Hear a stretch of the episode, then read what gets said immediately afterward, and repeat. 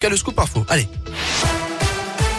À la une, Clermont, sans la muraille de Chine, c'est encore difficile à imaginer. Et pourtant, la plupart des habitants de ce grand ensemble d'immeubles construits en 1961 ont été relogés et la muraille sera bientôt détruite.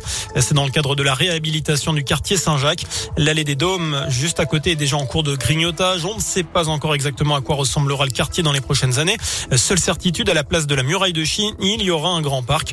Et les habitants sont appelés à donner leur avis sur ce qu'ils aimeraient y trouver. Magali Volkven euh, fait partie de l'équipe qui travaille sur sur le réaménagement du quartier Saint-Jacques.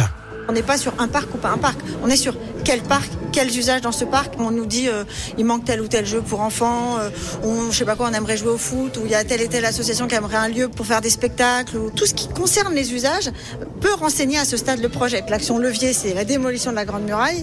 Et à partir de là, on révèle un site qui est aujourd'hui complètement ignoré, complètement caché. La démolition de la muraille génère un espèce de très grand plat dans cette pente, comme un grand balcon suspendu. Je pense que le jour où la muraille tombera, avant même qu'il y ait euh, le moindre aménagement qui soit fait, on aura, enfin, vous aurez collectivement une révélation. Et la destruction de la muraille se fera avant 2026, tout comme le réaménagement de la place du Nantes devant le CHE, avec un parc hein, qui sera aménagé à l'emplacement de l'ancienne station-service. Dans le reste de l'actu, la réclusion criminelle à perpétuité requise ce matin à l'encontre de Nordal Lelandais. Devant les assises de l'Isère à Grenoble, l'avocat général a également réclamé 22 ans de sûreté. Lelandais qui est jugé, je vous le rappelle, hein, alors qu'il est le meurtrier présumé de la petite Maëlys, mais aussi pour des agressions sexuelles sur ses deux petites cousines. Le magistrat a souligné la dangerosité de l'accusé qu'il a qualifié de grand criminel et de grand prédateur. Pour le magistrat, eh bien, le mobile de l'enlèvement et de la séquestration de Maëlys est évidemment sexuel. Cet après-midi, eh bien, il y a eu la plaidoirie de la défense L'audience est désormais terminée. Le verdict est attendu demain. Dans l'actu également des perturbations à prévoir dans les prisons avec un appel à la grève lancé par une intersyndicale ce jeudi pour réclamer notamment des augmentations de salaire. Certains établissements pourraient être bloqués. L'actu, c'est aussi le retrait des forces militaires françaises au Mali après 9 ans de lutte contre les groupes djihadistes au Sahel. On a appris tout à l'heure la fin de l'opération Barkhane. La France qui met en avant la difficile coopération avec la junte au pouvoir à Bamako, la, la capitale malienne.